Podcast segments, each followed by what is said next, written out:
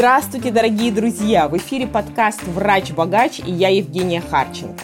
Сегодня мы поговорим с ученым Галиной Сергеевной Киреевой о том, как врачу за счет науки повысить свой профессионализм, доход, а также желательно разнообразить свой карьерный путь. Несмотря на то, что Галине Сергеевне всего 29 лет, регалий и заслуг у нее уже в десятки раз больше, чем у среднестатистического российского профессора. Итак, я попробую все регалии перечислить, но при этом, конечно же, буду тайно завидовать Галине Сергеевне. Итак, она является рецензентом международных научных журналов с 2017 года и имеет более 100 научных публикаций, из них 30, внимание, внимание, международных рейтинговых журналов. Галина Сергеевна руководит исследовательскими грантами от российских научных фондов и также является руководителем онлайн-школы по научным публикациям, в которой обучились уже более 700 специалистов. Галина Сергеевна, понятное дело, имеет ученую степень на кандидат биологических наук, также является официальным послом Европейской ассоциации по изучению рака в России и выпускницей полуторагодовой программы медицинской школы Гарварда High Impact Cancer Research. Просто вау!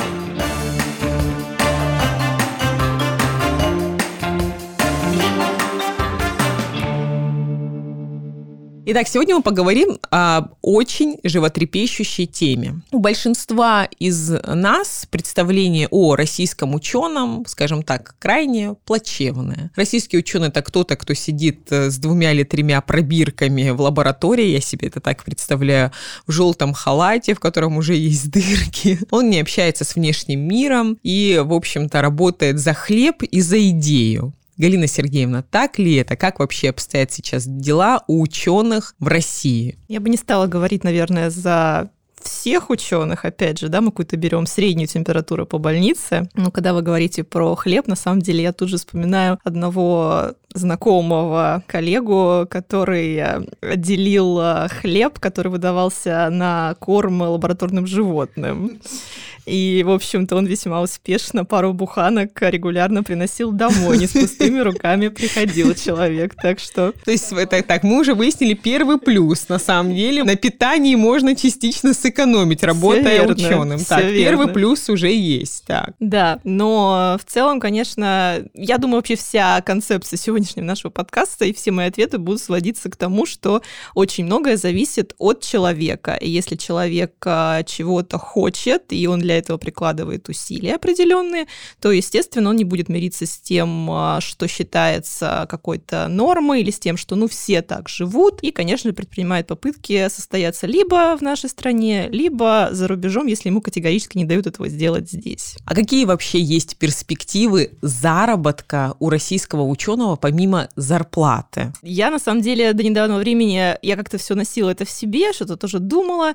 Я написала на эту тему недавно пост, рассказав, по сути, многое, с чем сталкивалась лично я, какие способы заработка, подработки существуют, просто изложив, что есть вот такие-то, такие-то опции. В ответ на что, по сути, 99% комментариев были категорически негативными, в том плане, что почему я должна работать где-то еще, я должна зарабатывать, вот я работаю в ней, вот там я должна зарабатывать так, чтобы мне хватало. Почему, зачем, вот за рубежом ученые так хорошо получают, они нигде не подрабатывают. И, ну, это такие наивные тоже вещи. С одной стороны, наивные, с другой стороны, мне кажется, они, конечно, инфантильными, но с третьей стороны, меня это несколько заставило задуматься, потому что я думаю, ну, может быть, у меня, это вот лично мой опыт, и у меня всю жизнь складывалось очень удачно, что как-то вот у меня все складывалось, и как-то везло, и вообще у меня, может быть, там невероятный бэкграунд, который мне сразу все дал, но потом я начала анализировать. Ну, то есть я не из... Э, богатой семьи. Ну, не из богатой семьи, да. Ну, из хорошей семьи, но не из богатой из семьи. Из умной семьи. Из умной семьи, да, тут не откажешь. Соответственно, уехала я учиться в Санкт-Петербург одна никого не было, никто не помогал. На стипендию с чем-то там перебивалась. Но, правда, с какого-то момента стала президентской стипендией, потому что училась я хорошо. Дальше, собственно говоря, только закончив и начав, я, я собственно говоря, пошла в научную организацию работать, будучи на пятом курсе. Получалось, если оклад у меня был сколько? Две с половиной тысячи рублей, по-моему, по тем временам. Я работала в трех местах, причем в одном неофициально, но мне там платили деньги. И еще это совмещалось с тем, что я подрабатывала корректурой всяких диссертаций, каких-то Сколько стоит работ, у вас диссертация, отчетов. Галина Сергеевна? Прайс шестизначный сейчас уже или семизначный? Нет, написанием диссертации, конечно же, это я не занимаюсь, это абсурд. Это вот можете, я вам могу дать, э, погуглить конторы, конторы, которые этим занимаются на регулярной основе. Там не, не знаю, какой ценник, но я знаю, что они существуют. Я как-то... За качество не ручаются. За качество не ручаются абсолютно, да. Ну, тем более мы же понимаем, что одно дело написать диссертацию по какой-нибудь гуманитарной науке, где можно сфабриковать данные, другое дело написать, э, ну, грубо говоря, вы скажете, что не было татаро-монгольского ига, а было японо-китайское иго. Ну, никому от этого хуже не будет, потому что все это было 500 лет назад. А если вы сфабрикуете да, базу данных на пациентах или на животных биомедицинскую и получите какие-то результаты феноменальные, условно говоря, то, конечно же, это может иметь куда более плачевные последствия, что мы иногда и наблюдаем, откуда берутся всякие мракобесные истории, к сожалению, в нашем а, здравоохранении. И... Вернемся к вашей биографии. Да, Вы, да. Мы тут, наш подкаст плавно перетек в биографию Галины Сергеевны. Я начинала с низов. Ну и, соответственно, но даже будучи, находясь в таком ритме, я как бы понимала, с одной стороны, что это не навсегда, что на какой-то момент я переросла такую подсобную, скажем, работу. Ну, по-моему, все через это должны пройти, в этом нет абсолютно ничего плохого. Мы все не гении, и это на самом деле дало мне огромный все равно опыт. То есть вы не говорили, это ниже моего достоинства выполнять Нет, эту работу? ничуть, ничуть, абсолютно. Поэтому, э, опять же, ты обрастаешь какими-то связями, знакомствами, так называемый нетворкинг, ты формируешь определенную репутацию. Мне до сих пор периодически по WhatsApp с неизвестных номеров не здравствуйте, не э, там меня зовут так-то, так-то, пишут непонятные люди, которые мне надо написать литературный обзор. Сколько это стоит? Это вот эти отголоски прошлого, которые меня все еще преследуют.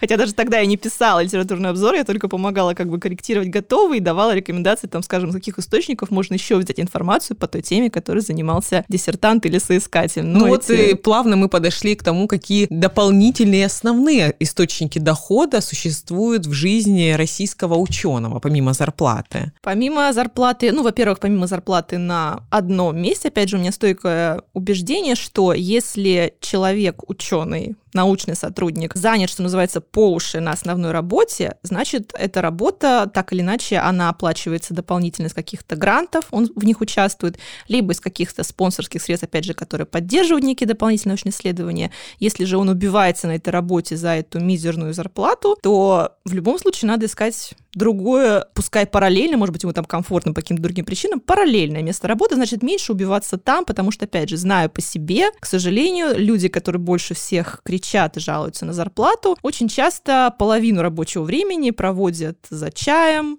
за кофе, ну и за всякими досужими беседами о том, когда сажать картошку и так далее, и так далее. Поэтому мы ищем второе место работы, возможно, параллельное, возможно, которое потом станет основным.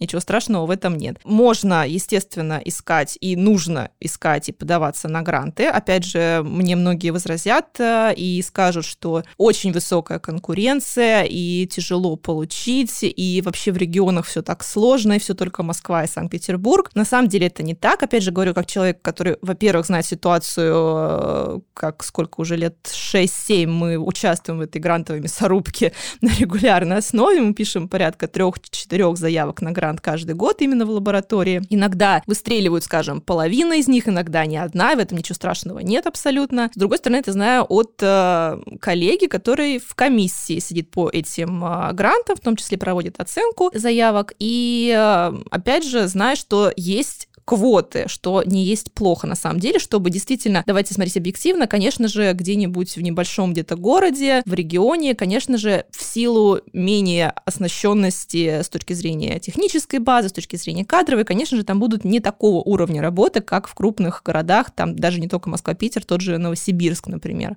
Но фонд нацелен на то, чтобы, да, тем не менее, помогать и как-то поддерживать и развивать все равно все эти направления, поэтому абсолютно регионы имеют вполне себе неплохие шансы шансы, если есть мало-мальски толковая и реализуемая идея, потому что из 100% заявок, дай бог, 5 будут действительно очень хорошими, и дай бог 40 э, будут хорошими, остальные достаточно слабые. И там уже, что называется, выбирают лучших из худших. Поэтому коллеги, кто страдает синдромом самозванца или вот все до сих пор как-то никак не может себя заставить это сделать, попробуйте, сядьте, пройдите процесс сначала до конца. Сам процесс, конечно же, не сказать, что простой, особенно по первости, но пройдя его раз-два, получив пару отказов, вы понимаете, как это работает, и дальше уже пишете вполне себе хорошие заявки. Мы иногда выигрываем с четвертого раза, там по одной и той же теме мы ее под разным соусом подаем, и под каким-то неожиданным она вдруг заходит. А врачи вообще могут подать э, заявки на этот грант, и вообще насколько они могут вписаться с учетом того, что работают, например, полный рабочий день у себя в стационаре, принимают пациентов в поликлинике и так далее, они могут вписаться в этот грант и в том числе получать какие-то не только научные, но и материальные блага от этого. Конечно. Единственное, что очень трудно получить грант чисто под клиническое исследование, хотя есть буквально единичный, я бы даже сказала, один а, фонд, ну хотя там и финансирование очень большое, по онкологии. Я знаю, потому что сама в этой сфере работаю.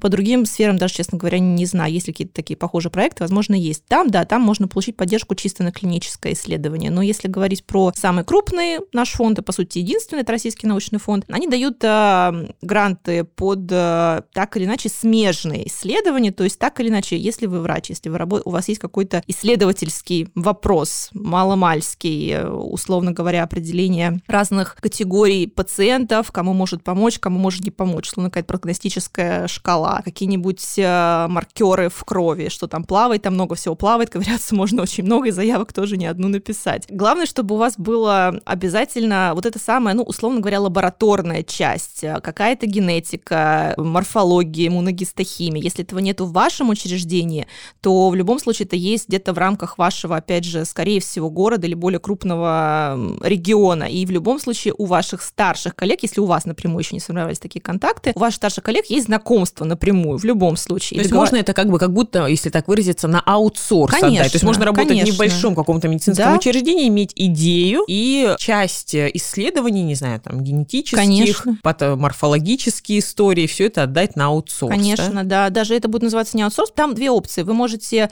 объединиться, у вас будет просто коллектив, который работает в вашем учреждении и не в вашем учреждении. Это просто вопрос документального оформления, опять же, там свои тонкости, но тем не менее. Либо, да, абсолютно официально вы подаете заявку, в заявке прописываете, что вот те типы исследований, для которых у вас нет возможности. Опять же, есть, например, некоторые гранты, даже и мы подаем. Не всегда есть э, какое-то оборудование какая-то животная модель, например. У нас много проектов совместно с Москвой. Сейчас даже там проект как раз в Новосибирском идет. Э, ни шатка, ни валка, правда, почему-то.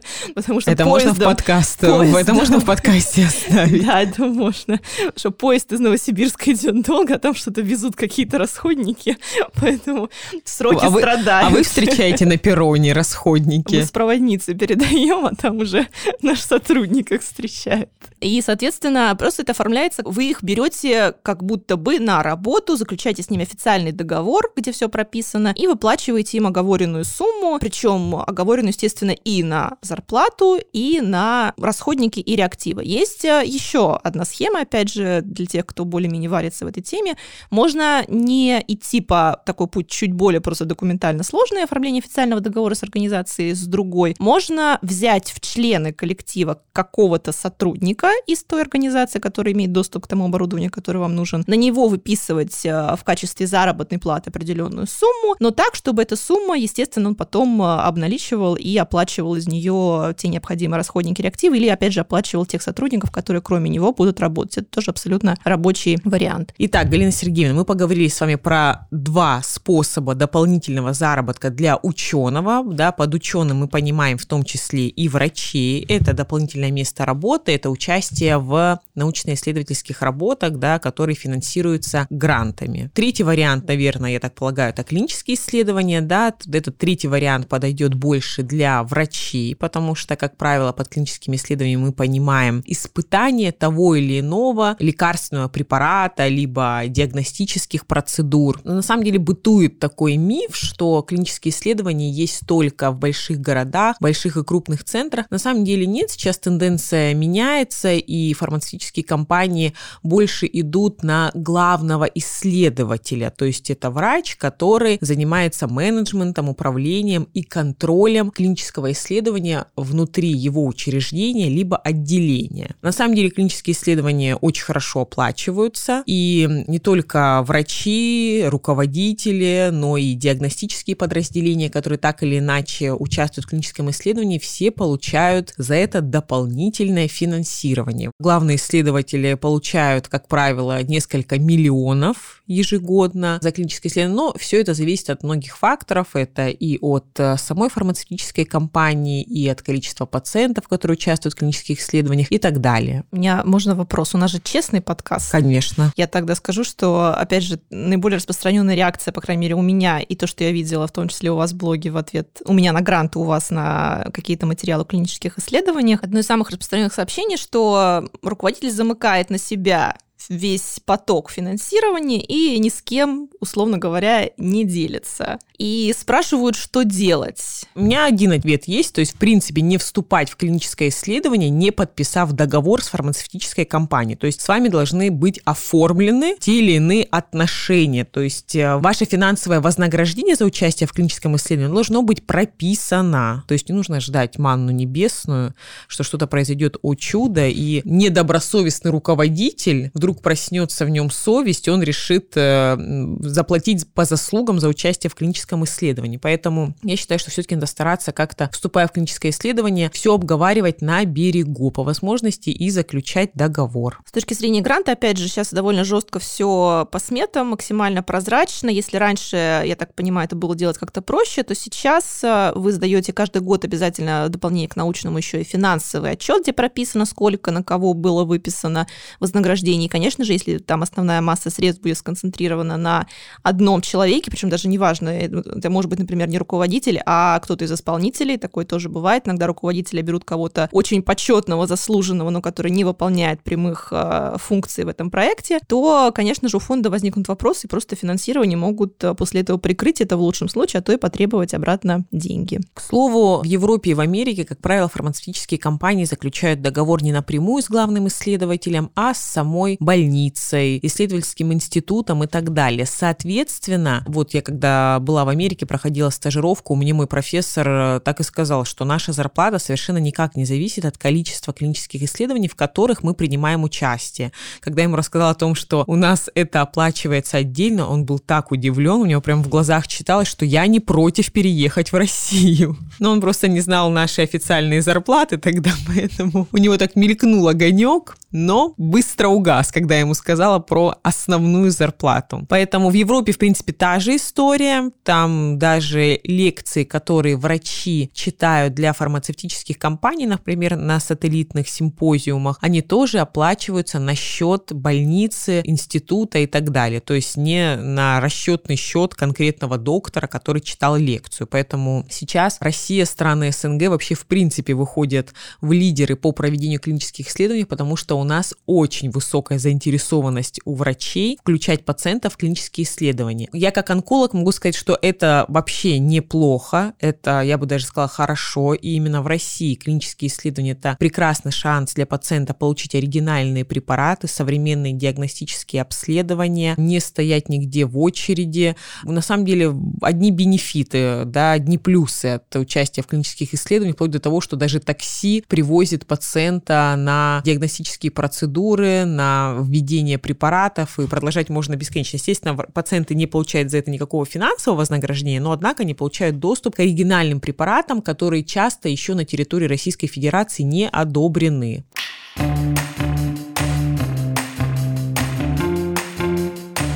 Итак, друзья, это была первая часть нашей беседы с Галиной Киреевой. Во второй части подкаста мы продолжим говорить о науке и какое место она может занимать в жизни и карьере врача. Подписывайтесь на подкаст «Врач-богач», оставляйте свои комментарии. До встречи на следующей неделе.